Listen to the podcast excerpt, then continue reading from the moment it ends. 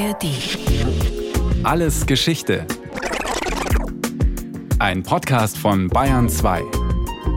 In der ARD Audiothek.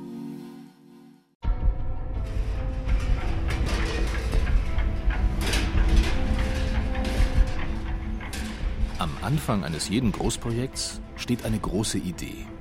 Ein Tunnel unter dem Meer, das höchste Gebäude der Welt, eine Eisenbahn in den Himalaya. Oder eben ein Kanal, der den amerikanischen Kontinent einmal in der Mitte durchschneidet. Der erste Schritt ist immer eine große Idee. Etwas später folgen dann üblicherweise große Probleme. Aber da sind wir noch nicht. Noch sind wir bei den Ideen.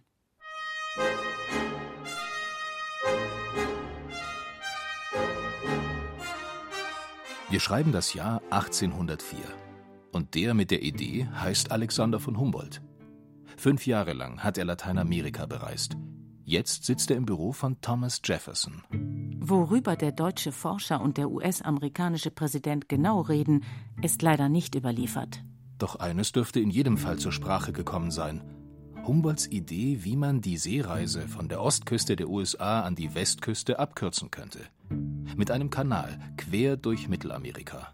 Bis dahin muss ein Schiff, das von New York nach San Francisco will, einmal um ganz Südamerika herumfahren. Eine Reise, die viele Wochen dauert und äußerst gefährlich ist.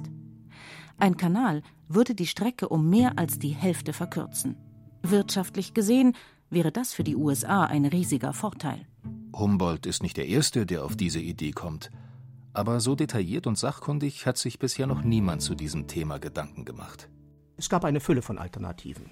Alexander von Humboldt hat Pläne erstellt äh, für neun mögliche Trassen eines solchen äh, transkontinentalen Kanals, bei denen sich dann allerdings nur drei herausstellten, die sinnvoll waren, in Mexiko, in Nicaragua und in Panama, wobei die beiden letzteren dann schließlich als die eigentlichen Möglichkeiten sich entpuppten, weil in Panama eben die engste Stelle des Kontinents war Professor Holger Meding, Historiker an der Uni Köln und Experte für die Geschichte Lateinamerikas. Und in Nicaragua gab es einen See inmitten des äh, Landes, sodass man eine bestimmte Trasse durchführen konnte unter Einsparung von Aushubarbeiten. Das sind die beiden theoretischen Kanallinien, die auch heute noch entsprechend existieren und äh, die im 19. Jahrhundert projektiert worden sind. Und schließlich äh, setzte sich Panama durch. Am Anfang jedes Großprojektes steht eine große Idee. Aber Mittelamerika ist eine Gegend, in der große Ideen schnell zu großen Katastrophen werden. 100 Jahre vor dem Treffen zwischen Humboldt und Jefferson hatten die Schotten auch schon einen ambitionierten Plan. Eine Kolonie in Panama. Engländer, Spanier und Portugiesen profitierten bereits immens von ihren Überseegebieten. Da wollten die Schotten mithalten und gründeten 1698 einen Außenposten am Golf von Darien in Panama. Dann kamen die Moskitos und mit ihnen die Malaria und das feuchtheiße Klima und Gelbfieber. Die Vorräte verrotteten, die Böden waren kaum für Landwirtschaft geeignet. Und schließlich traten auch noch die Spanier auf den Plan und vertrieben die letzten Reste der schottischen Siedler. Finanziell war das Ganze eine solche Katastrophe, dass Schottland am Ende pleite war. Einzige Rettung Zusammenschluss mit England. Die Engländer übernahmen die schottischen Schulden. Und Schottland hörte auf, als Staat zu existieren.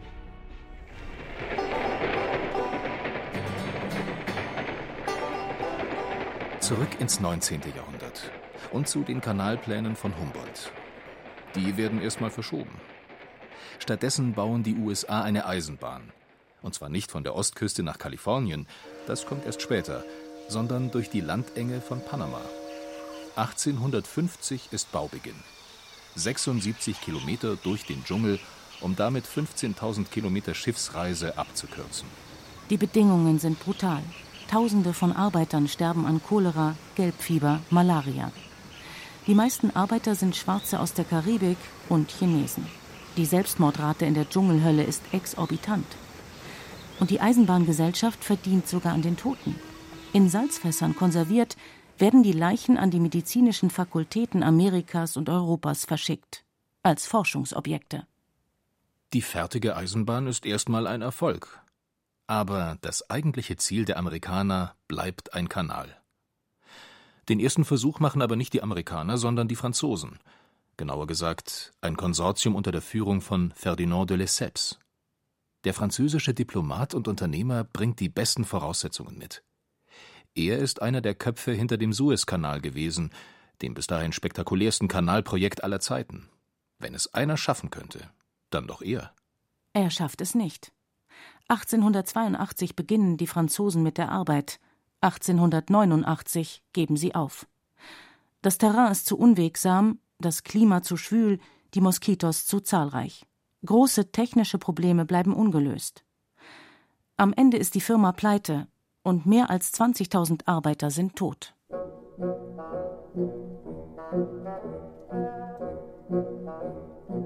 Dann, über 20 Jahre später, schlägt schließlich die Stunde der Amerikaner. Oder besser gesagt, die Theodore Roosevelts. Er ist die eine entscheidende Figur beim Kanalbau. Oder wie der Historiker Holger Meding in seinem Panama-Geschichtsbuch schreibt, alles begann mit Roosevelt. Er ist derjenige, der eine sehr aggressive US-amerikanische Außenpolitik als Präsident durchgeführt hat in seiner Amtszeit zwischen 1901 und 1909. Seine Politik wurde auch oftmals bezeichnet als Big Stick Policy, das heißt die Politik des dicken Knüppels. Und das bedeutet schon, dass er sehr, naja, vorpreschend vorgegangen ist und die Entstehung des Panama-Kanals ist eng mit seiner Person eben verbunden. Dabei hätte der Kanalbau vielleicht auch ohne den ganz großen Knüppel funktioniert. 1903 gehört Panama noch zu Kolumbien, eine abgelegene Provinz ganz im Norden des Landes. Verhandlungen über einen Kanalbau gibt es schon eine ganze Weile. Roosevelt will sie endlich abschließen. Aber die Kolumbianer wollen noch bessere Konditionen für sich heraushandeln die Verträge nachbessern. Das allerdings wollte der US-amerikanische Präsident nicht mehr akzeptieren und deshalb nahm er Kontakt auf mit einer Separatistengruppe in Panama selber und sorgte dafür, dass diese Separatistengruppe Panama quasi abspaltete von Kolumbien, sodass ein neuer Staat entstanden ist, mit dem man dann sehr viel einfacher verhandeln konnte und einen Kanalvertrag im Interesse der Vereinigten Staaten abschließen konnte. Was für ein Alleingang. Der Kongress tobt. Die kolumbianische Regierung ist empört. Roosevelt, dieser Cowboy, also wirklich Cowboy. Denn vor seiner großen Politikerkarriere hat er tatsächlich im wilden Westen Kühe gehütet.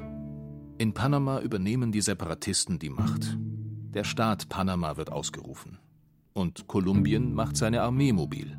Nicht nur Kolumbien, auch die Vereinigten Staaten schicken ihr Militär. Dicker Knüppel. Die Präsenz der Vereinigten Staaten war tatsächlich entscheidend. Die USA schickten an die Pazifik- und an die Atlantikküste Panamas Kriegsschiffe und mit dieser Drohgebärde zeigten sie ganz eindeutig, dass sie bereit wären, auch militärisch einzugreifen und schließlich zog sich Kolumbien zurück, weil es einen Krieg mit den Vereinigten Staaten, nicht einmal einen Konflikt, wirklich riskieren wollte.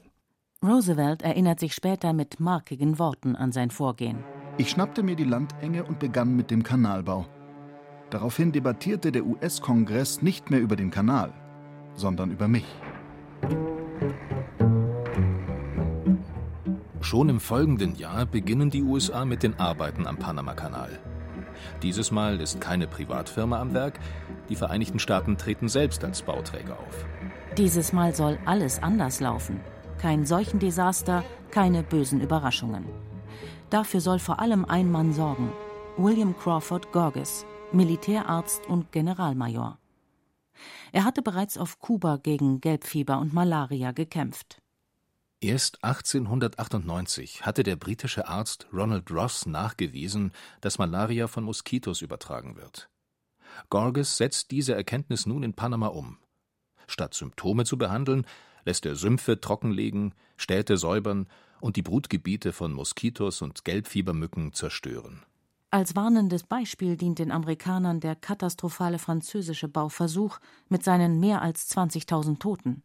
In der Zeit der Amerikaner ist es tatsächlich auch zu vielen Verlusten gekommen, aber die waren nicht annähernd in der Höhe der Zeit der Franzosen.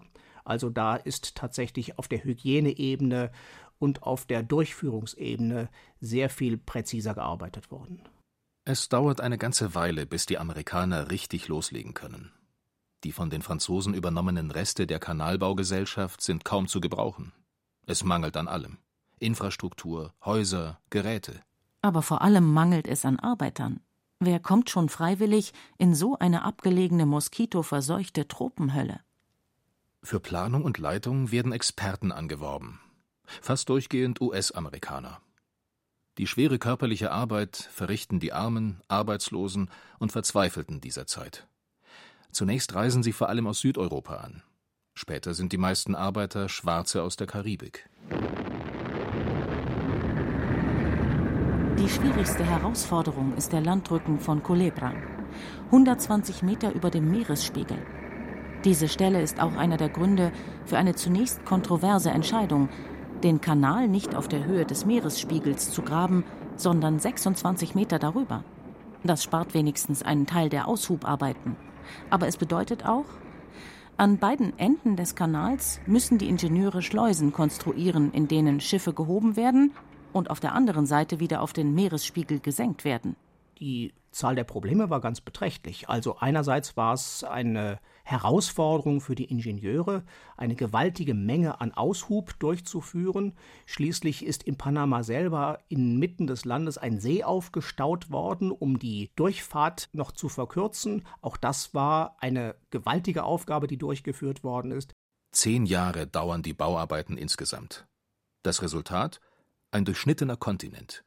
Ein 77 Kilometer langer Kanal und zwei gigantische Schleusensysteme, deren riesige Tore so klug konstruiert sind, dass sie sich mit je zwei Elektromotoren betreiben lassen, die es zusammen gerade mal auf 50 PS bringen. Heute leistet jeder Kleinwagenmotor mehr. Eigentlich ist eine große Eröffnungsfeier geplant, mit internationalen Gästen und viel Tamtam. -Tam. Aber dann bricht in Europa der Erste Weltkrieg aus. Und die Politprominenz hat auf einmal ganz andere Probleme. Die erste Kanaldurchfahrt macht dann, ganz unzeremoniös, die SS Ancon, ein Dampfer der Panama Railroad Company. Es ist der 15. August 1914. Ab diesem Tag gilt der Kanal als eröffnet. Rund um den Kanal beginnt jetzt das große Aufräumen. Arbeiterunterkünfte werden abgerissen. Tausende von Menschen verlassen die Baustelle. Gleichzeitig entsteht in der Kanalzone eine eigenartige Parallelwelt. Fünf Meilen rechts und links des Kanals gehört das Land den Amerikanern. Ein kleines Stückchen USA mitten in Panama. Und auch die Bevölkerung hat mit den Einheimischen wenig zu tun. Für die Bewohner der Kanalzone setzt sich mit der Zeit ein eigenes Wort durch. Zonians, zu Deutsch etwa Zonianer. Die Mehrheit der Kanalzonenbewohner stellen die Arbeiter. Viele stammen, wie beim Bau, aus der englischsprachigen Karibik. Sie bilden die Unterschicht am Panamakanal. Dann gab es die Oberschicht der Kanalzone, die setzte sich aus US-Amerikanern zusammen. Das heißt, das war die Leitungsebene, das waren die Ingenieure, das waren äh, die Soldaten der Vereinigten Staaten auch und die spielten eine, naja, eine privilegierte Rolle innerhalb der Zone und sie waren die eigentlichen Sonians, die ja quasi auch eine eigene Gesellschaftsordnung innerhalb der Kanalzone besaßen. Bei so einem Fremdkörper mitten im Land bleiben Konflikte natürlich nicht aus. Die Eliten Panamas wissen genau, dass ihr Staat nur durch das Eingreifen der USA überhaupt existiert. Aber das selbstherrliche Auftreten der Vereinigten Staaten sorgt immer wieder für Zündstoff. Und so wird es in all den Jahrzehnten der US-Präsenz nie wirklich ruhig am Panama-Kanal. Holger Meding? Reibungen gab es tagtäglich. Die Vereinigten Staaten wollten eine nahezu absolute Kontrolle in diesem Raum haben und sorgten dafür beispielsweise, dass das Militär Panamas aufgelöst wurde, dass die Polizei Panamas entwaffnet wurde. Die USA behaupteten zum Teil öffentlich, die Kanalzone sei US-Territorium. Dagegen lief Panama Sturm. Parallel gab es dazu eine Fülle von Einmischungen in die Innenpolitik des kleinen Staates, also Einmischungen in die Tagespolitik auch. Die Vereinigten Staaten setzten Präsidenten ab und installierten neue. Im Kalten Krieg ist Panama für die Vereinigten Staaten die wichtigste Operationsbasis in Lateinamerika. Bereits 1946 gründen sie in der Kanalzone die School of the Americas. In dieser Kaderschmiede trainieren sie lateinamerikanische Militärs im Kampf gegen den Kommunismus oder genauer gegen alles, was irgendwie links sein könnte. In Panama protestieren die Einwohner immer häufiger gegen die Einmischungen der USA. Dazu kommt, dass sich im Land zunehmend ein eigenes Nationalbewusstsein entwickelt. Der Konflikt eskaliert am 9. Januar 1964. Gerade hatte Panama durchgesetzt, dass neben der US-amerikanischen Flagge in der Kanalzone auch immer die von Panama gehisst werden sollte. Doch eine Schule in der Kanalzone, die Balboa High School, weigert sich. Da kam es dann eben zu Konfrontationen. Das führte dazu, dass eine Gruppe von Studenten aus Panama mit der Flagge Panamas jetzt nun in die Kanalzone eindrang, den Zaun überkletterte und äh, versuchte, die eigene Fahne jetzt auf dem Schulgebäude zu hissen. Das führte allerdings dazu, dass die Militärpolizei aktiv wurde und es kam zu ja, einer Schießerei auch. Und das Ganze eskalierte dann, man verlor die Kontrolle darüber und am Ende stand ja eine Totenzahl von 20 Personen und mehreren hunderten Verwundeten. Der internationale Aufschrei ist gewaltig über alle Grenzen hinweg. Kubas kommunistischer Präsident Fidel Castro verurteilt das Vorgehen der USA genauso wie der spanische Faschist Franco. Der Präsident Panamas, der Liberale Roberto Chiari, bricht die diplomatischen Beziehungen zu den Vereinigten Staaten ab. Er will sie erst wieder aufnehmen, wenn die USA bereit sind, über die Zukunft der Kanalzone zu verhandeln. Die USA lenken ein. Zwar dauert es noch lange bis zu einem Ergebnis, doch schon jetzt ist abzusehen, die Präsenz der Amerikaner in der Kanalzone wird irgendwann zu Ende gehen. 1977 beginnen die Regierungen Panamas und der Vereinigten Staaten ernsthafte Verhandlungen über die Rückgabe der Kanalzone an Panama. Panama wird vertreten durch General Omar Torrijos, der sich 1968 mit seiner Nationalgarde an die Macht geputscht hatte. Auf Seiten der USA steht Präsident Jimmy Carter. Am 7. September 1977 unterzeichnen Carter und Torrijos schließlich den historischen Vertrag. Die Kanalzone soll schon bald aufgelöst werden, während der Kanal selbst noch bis 1999 von beiden Staaten gemeinsam betrieben wird. Danach geht die Kontrolle an Panama über, während die USA die Neutralität des Kanals garantieren und sich zu diesem Zweck ein Interventionsrecht festschreiben lassen General Torrijos kommentiert die Übereinkunft so: Dieser Vertrag ist wie ein kleiner Stein, den wir noch 23 Jahre in unserem Schuh herumtragen werden. Und das ist besser als der Pflock, den wir bisher in unseren Herzen tragen mussten. Erstaunlicherweise geht alles nach Plan, jedenfalls halbwegs. Ein Problem gibt es noch auf dem Weg zur vollen staatlichen Souveränität Panamas. Und dieses Problem heißt Manuel Noriega. Dieser Noriega übernimmt 1983 die Macht. Mal wieder durch einen Putsch. Er ist die schillerndste Figur in der Geschichte Panamas. Einer, der offiziell den USA im Antidrogenkampf hilft und gleichzeitig mit kolumbianischen Kartellbossen zusammenarbeitet. Er unterstützt die linke Regierung in Nicaragua genauso wie die Rebellen, die gegen sie kämpfen. Noriega spielt sie alle gegeneinander aus. Er hat beste Kontakte zur CIA und zum kubanischen Geheimdienst. Doch dann, 1989, gerät Noriega an den falschen Gegner, US-Präsident George Bush. Der ist frisch gewählt und gilt zunächst als entscheidungsschwach. Bush muss sich beweisen. Er schlägt einen härteren Ton gegen Noriega an. Immer wieder kommt es im Sommer 1989 rund um den Kanal zu kleineren Scharmützeln zwischen den Streitkräften der USA und Panamas. Nichts Ernstes, eher gegenseitige Schikanen und Schlägereien. Als dann ein gewisser Major Chiroldi einen Putsch gegen Noriega plant, halten sich die Vereinigten Staaten zurück. Sie wollen mehr als nur einen neuen Machthaber. Sie wollen die komplette Auflösung der Armee des Landes erreichen. Chiroldis Putsch scheitert, weil die Amerikaner sich weigern einzugreifen. Der Diktator lässt Chiroldi qualvoll zu Tode foltern. Und in Washington muss sich George Bush als Feigling beschimpfen lassen. Die Stimmung in Panama bleibt äußerst angespannt. Am 16. Dezember 1989 gerät ein Auto mit amerikanischen Soldaten in eine Straßensperre der berüchtigten Machos del Monte, Noriegas Elitetruppe. Die Amerikaner geben Vollgas, durchbrechen die Absperrung. Die Machos del Monte feuern. Am Ende ist ein amerikanischer Soldat tot. Jetzt muss Bush handeln. Schnell wird ein Invasionsplan ausgearbeitet. Er bekommt den computergenerierten Codenamen Operation Blauer Löffel. Das ist den Kommandeuren dann doch zu albern. Als die Amerikaner vier Tage später losschlagen, heißt die Unternehmung dann Operation gerechte Sache. Jetzt geht alles ganz schnell. Die Amerikaner marschieren ein.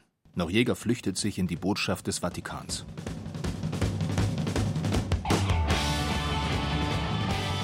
Um Noriega zu zermürben, stellt das US-Militär riesige Lautsprecher vor der Botschaft auf. Den ganzen Tag läuft in ohrenbetäubender Lautstärke Rockmusik. Gerne mit kleinen Hinweisen in der Musikauswahl. I Fought the Law and the Law Won von der britischen Band The Clash zum Beispiel. Oder der Song Nowhere to Run, also kein Ausweg. Noriega gibt auf. Er wird festgenommen und in den USA verurteilt. In Panama kehrt wieder Ruhe ein. Doch von Euphorie über den Sturz des Diktators ist wenig zu spüren. Die Macht liegt weiterhin in den Händen der reichen Elite. Auf den Straßen von Panama-Stadt heißt es: Alibaba ist weg, aber die 40 Räuber, die sind noch da.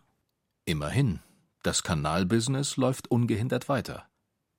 Doch je näher der große Tag rückt, jener 31. Dezember 1999, desto größer werden die Vorbehalte. Viele Kapitäne, Spediteure und Politiker bezweifeln, dass die Panama den Kanal alleine betreiben können. Sie können, sagt der Historiker Holger Meding.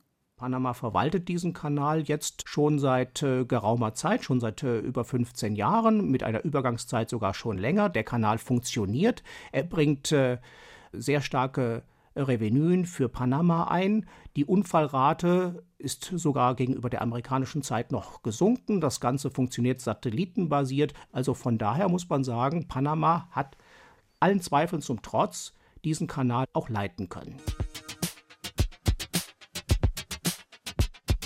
Der Kanal ist so erfolgreich, dass er immer wieder erweitert werden muss. Mehr Schleusen, tiefere und breitere Fahrspuren. 2016 wurde die letzte große Ausbaustufe eröffnet. Immer noch in der Schwebe hängt dagegen die andere große Idee, der Kanal durch Nicaragua. 200 Jahre nach Humboldts Plänen hat die Regierung Nicaraguas 2013 neue Pläne vorgelegt. Seitdem ist außer vollmundigen Ankündigungen allerdings nicht viel passiert. Es scheint, als würde der Panama-Kanal zumindest noch ein paar Jahrzehnte lang konkurrenzlos bleiben.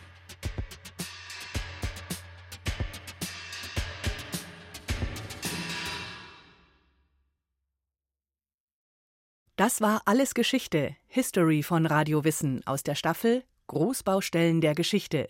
Diesmal mit der Folge Der Panama-Kanal von Klaus Urich. Gesprochen haben Katja Amberger, Christian Baumann und Jerzy May. In der Technik war Roland Böhm, Regie Sabine Kienhöfer, Redaktion Nicole Ruchlack. Lust auf noch mehr Geschichte? Dann können Sie oder könnt ihr Alles Geschichte History von Radio Wissen abonnieren in der ARD Audiothek oder überall, wo es Podcasts gibt. Und wer noch mehr zum Thema hören oder schauen möchte, da lohnt sich ein Blick in die Show Notes. Hi, ich bin Shahrzad Eden Osterer und ich bin die Host von Kinder der Flucht, Frauen erzählen. In diesem Podcast erzählen vier Frauen und Mütter ihre Geschichten. Geschichten vom Aufbruch, von Flucht und dem Versuch anzukommen. Wie erklärt man zum Beispiel seinen Kindern, dass man von heute auf morgen die Heimat verlassen muss? Deshalb haben wir sofort gesagt, dass es Krieg begonnen hat. Ich habe mir Mühe gegeben, irgendwie die Kinder auch zu beruhigen, aber trotzdem, es hat sehr schlecht geklappt. Welche Verantwortung hat man als Mutter auf der Flucht?